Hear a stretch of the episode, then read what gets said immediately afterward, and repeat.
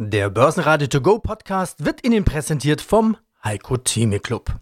Werden Sie Mitglied im Heiko Theme Club. heiko-theme.de Der Börsenpodcast. Börsenradio Network AG. Das Börsenradio. Marktbericht. Der DAX steckte am Donnerstag wieder leicht im Minus fest. Grund wieder mal Notenbankgedöns. Hallo, mein Name ist Jochen Schanzel, Chefmarktanalyst bei CMC Markets in Frankfurt. Die Fed hat sie im Grunde die Erwartungen des Marktes getroffen. Warum gab es dann eigentlich rote Börsen? Sie hat ja noch mehr Konjunkturprogramm gefordert, als bisher verhandelt wird. Und es wird ja schon seit Wochen verhandelt, ohne dass es vorangeht zwischen den Demokraten und Republikanern. US-Präsident Trump braucht unbedingt das Konjunkturpaket, um möglichst dann auch ein Geschenk zu haben für die immer noch 11 Millionen Arbeitslosen in den USA und hat jetzt sogar zugestimmt. Aber angefangen hat man bei einem Volumen von 650 Milliarden, dann war man bei einer Milliarde, einer Billion, also 1000 Milliarden. Jetzt ist man so bei 1500 angelangt und gestern sagte er dann eben nach der Forderung von Jerome Powell, von dem Chef der amerikanischen Notenbank, ja, okay, größeres Konjunkturpaket bin ich auch dafür. Damit hat er sich quasi auch schon für die 1,5 Billionen Dollar ausgesprochen. Und jetzt gibt es schon die ersten Forderungen, dass wir vielleicht in Richtung 2 oder 2,2 Billionen gehen. Tja, und das äh, zusätzlich zu einer bereits erfolgten Neuverschuldung von 3,3 Billionen plus 2,2, da sind wir dann bei 5,5 Billionen Neuverschuldung in nur einem Jahr. Und da sind einige dann doch auf die Idee gekommen, so, ups, das könnte ja vielleicht zu Inflation führen, das könnte zu höheren Zinsen führen. Und das hat gestern gerade die Tech-Aktien unter Druck gebracht an der Wall Street. Das ist eigentlich spannend. Ich dachte eher, naja, die verwöhnten Börsianer wollen noch mehr. Ich meine, so soll ja die Spanne von 0 bis 0,25 Prozent bis voraussichtlich 2023 gelten. Also zumindest solange man Vollbeschäftigung hat und Inflation über 2 Prozent erreicht. Also doch keine verwöhnten Börsianer? Es geht, glaube ich, sehr stark um dieses Thema Inflation. Es ist ein sehr fernes Thema. Ne? Es ist ein ferner Verwandter den, da weiß man zwar, der ist, den gibt's, der war schon ewig nicht mehr da und könnte aber plötzlich mal vor der Tür stehen, auch wenn es eine Zeit lang einen nicht besucht hat.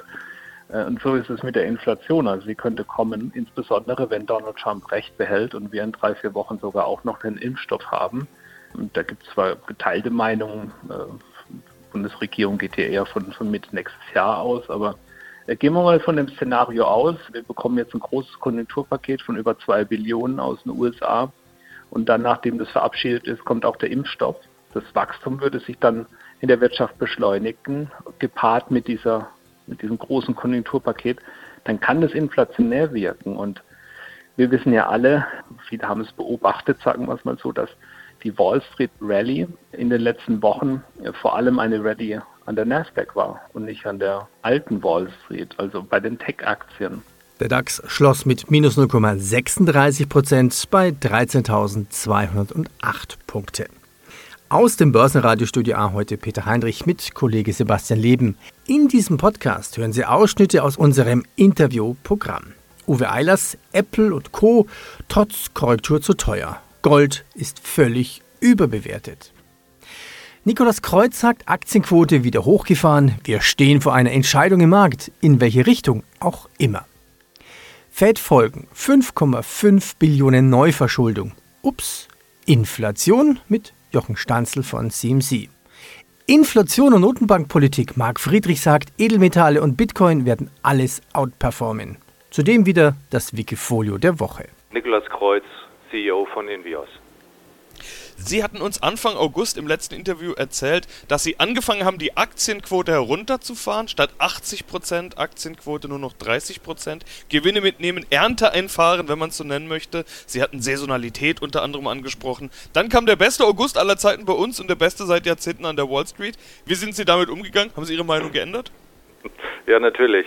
Das gleicht ja so ein bisschen äh, dem Wellenreiten. Wenn Sie meinen, es bricht eine Welle, dann gehen Sie raus und wenn Sie dann wieder erwarten, nicht bricht, dann warten Sie auf die nächste Welle und nehmen Sie sie dann gleich wieder mit. Also es geht um das tägliche Einschätzen, um auch Fehlentscheidungen zu revidieren, immer täglich das einzuwerten, wie weit die Asset Allocation stimmt das ist letzten Endes der Garant dann für langfristigen Erfolg. Will heißen, der August, ich würde ihn mal relativieren. Er ist natürlich von der Saisonalität, äh, ist der August und der September sind das die beiden schlechtesten Börsenmonate. Im DAX gesprochen hatten wir plus 4 Prozent. Das ist gut, aber jetzt nicht ganz außergewöhnlich. Und der September hat ja schon genau diese plus 4 Prozent äh, mehr als egalisiert. Der September trägt also seinen Namen Rechnung. Ja, momentan ist das Momentum tatsächlich irgendwie raus. Es geht zumindest seitwärts, noch nicht wirklich abwärts. Das ist ja das nächste Ding. Also heute dann doch, weil die Fettsitzung von gestern Abend hat keine Impulse gebracht, die Börsen im Minus.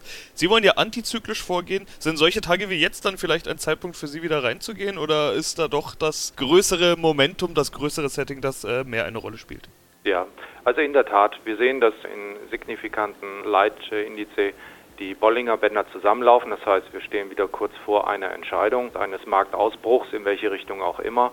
Wir sehen aber auch eine relative Stärke. Die derzeitigen Stände mit einer Seitwärtsvolatilität einhergehend merkt man schon, dass da auch gewisse Unterstützung aus dem Markt herauskommt. Das heißt, wenn der Markt etwas konsolidiert, gibt es immer wieder Käufer, die sukzessive auch in den Markt reingehen. Wir haben, Sie hatten es ja gerade angesprochen, unser derzeitiges Aktienexposure von 30 jetzt auf 50 wieder erhöht sind damit etwas äh, positiver als Delta neutral.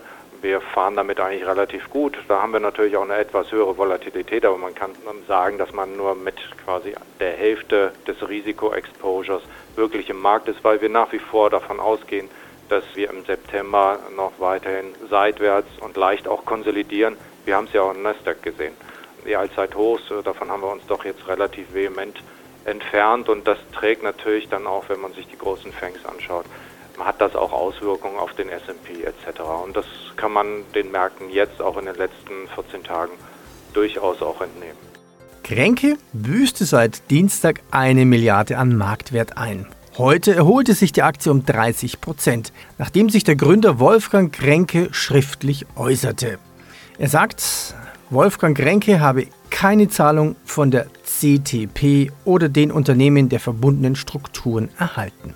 Lass uns in die Charttechnik einsteigen zu Einzelaktien.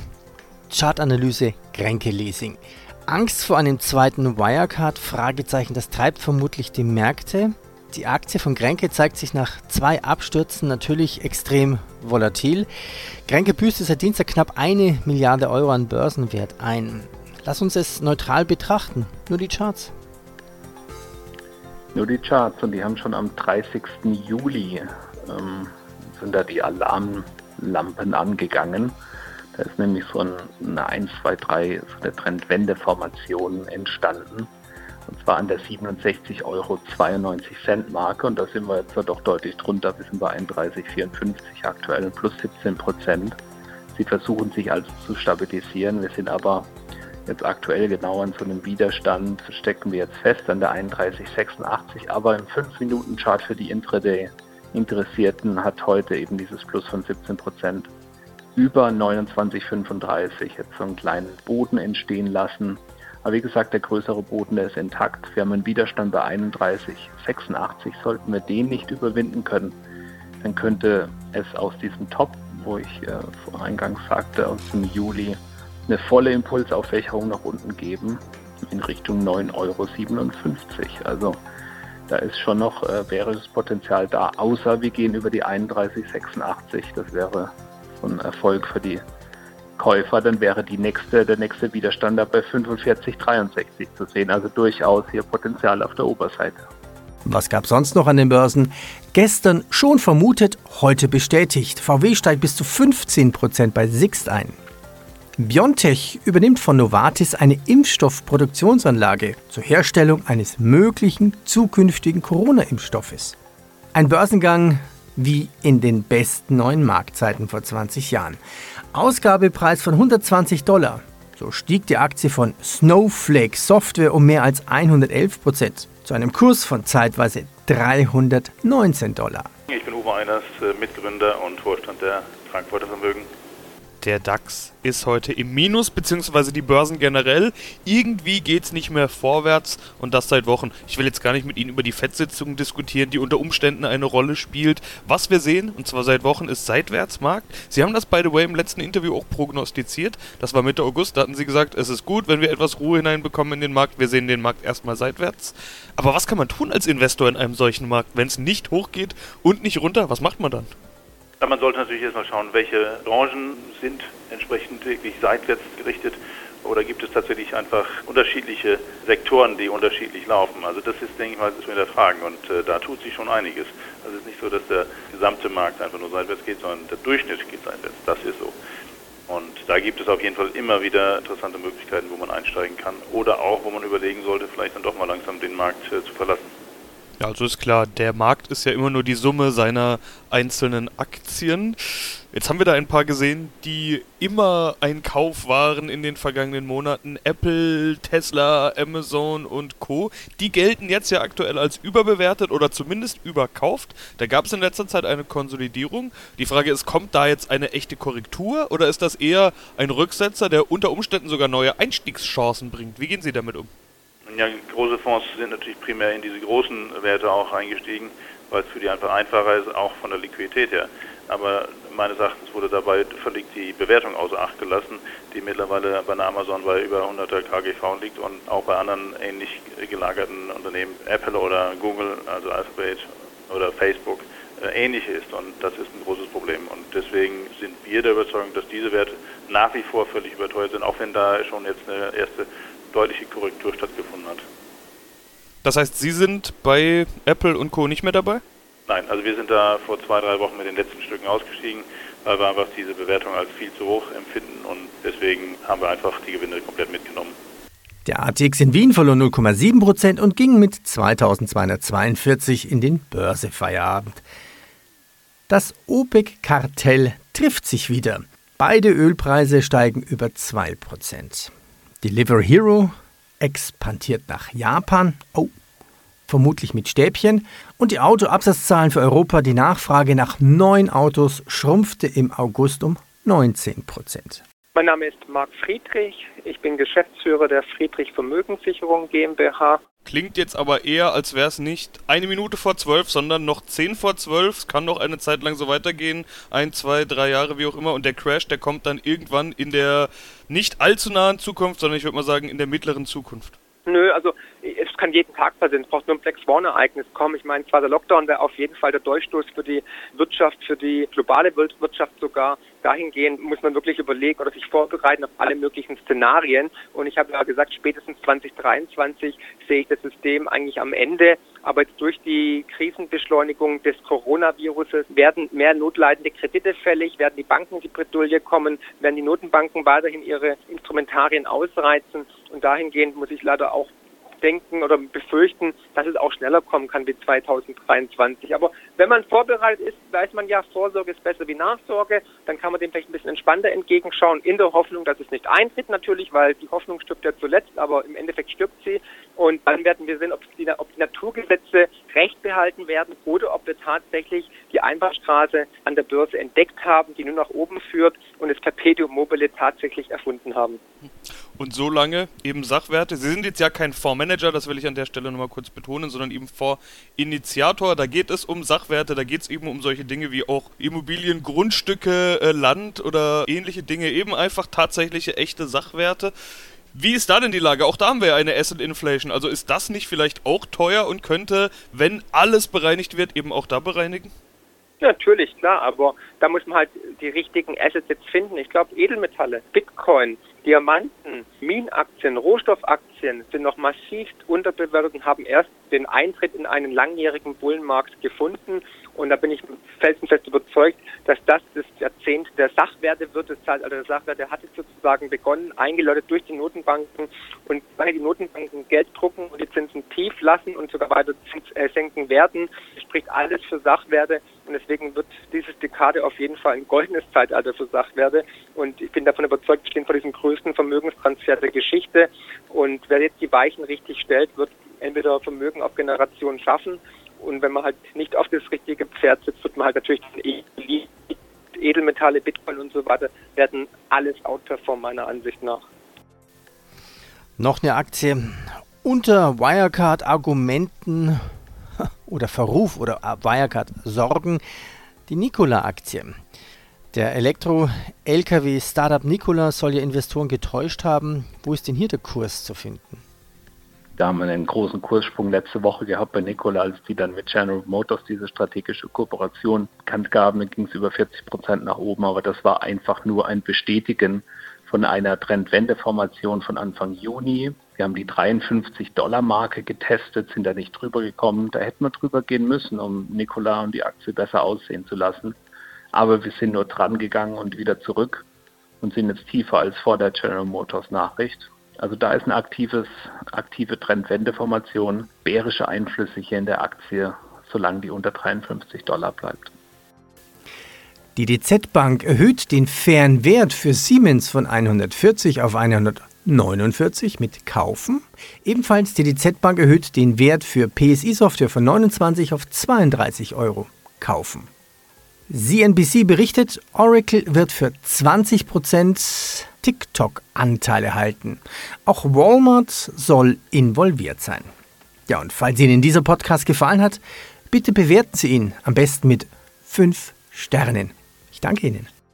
Hallo, mein Name ist Bastian Brach. Auf Wikifolio kennt man mich unter T-Basti und ich betreue das Wikifolio Predictable Consumer Stocks. Für die Vorbereitung unseres Interviews bin ich natürlich auch auf die Wikifolio-Seite gegangen, auf die Website. Die haben ganz oben die Top 3 Bestseller, also die Wikifolios, deren zugehöriges Zertifikat in den letzten 30 Tagen am häufigsten gekauft wurde. Mit dabei du und dann Predictable, äh, Predictable Consumer Stocks. Bemerkst du was von der starken Nachfrage? Setzt dich das irgendwie unter Druck, unter Zugzwang oder wie gehst du damit um?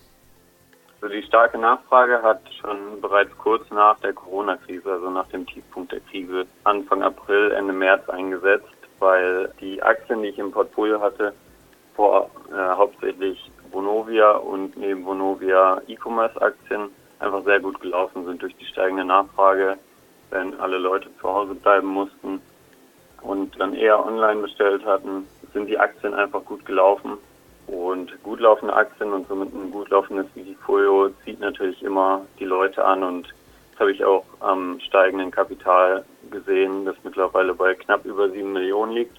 Und wirklich unter Druck setzt mich das nicht. Ich mache einfach genau meine Strategie weiter, bin davon überzeugt und hoffe, dass ich auch zukünftig gute Ergebnisse erzielen kann und weiter Kapital anziehen kann. Und diese Strategie lautet eben Predictable Consumer Aktien. In deiner Handelsidee genau heißt es, das Wikifolio soll in Aktien investieren, die sehr nah am Konsumenten sind und oftmals veraltete Branchen, beispielsweise Lebensmittel und Kleidung, durch den Einsatz von Big Data, künstlicher Intelligenz und Digitalisierung revolutionieren. Diese Megatrends stehen noch am Anfang und zeichnen sich durch ein überdurchschnittliches Wachstum aus. Jetzt muss man ja sagen, es ist noch ein recht junges Wikifolio, noch keine zwei Jahre alt. Also wie genau gehst du dabei vor? Findest du genug? Hast du ein Paradebeispiel, um das vielleicht besser zu erklären? Also mein Paradebeispiel von Anfang an war eigentlich immer HelloFresh, das die Lebensmittelbranche so ein bisschen mit aufmischt, weil da wirklich in den vergangenen Jahren und Jahrzehnten relativ wenig revolutionäre Ideen entstanden sind. HelloFresh nutzt einfach als E-Commerce-Unternehmen die Daten der Kunden, weiß mit der Zeit immer besser, was die Kunden bestellen wollen und passt so sein Angebot an, dass es für immer mehr Kunden passt. Der Zuspruch auch gerade bei den jungen Leuten, den Millennials, zeigt auch, dass HelloFresh damit Erfolg hat. HelloFresh passt auch insofern in mein Portfolio, weil man HelloFresh als reines E-Commerce-Unternehmen, was nur über seine eigene Website kauft, sehr gut mit Analyse-Tools wie Google Trends und SimilarWeb für den Website-Traffic analysieren kann und schon vor der offiziellen Bekanntgabe der Zahlen mehr oder weniger weiß, wie die Umsätze und gewisse Kostenstrukturen wie Marketingkosten ausfallen werden. Börsenradio Network AG Marktbericht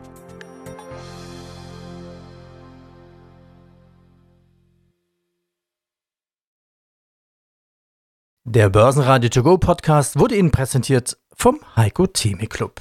Werden Sie Mitglied im Heiko Theme Club. heiko-theme.de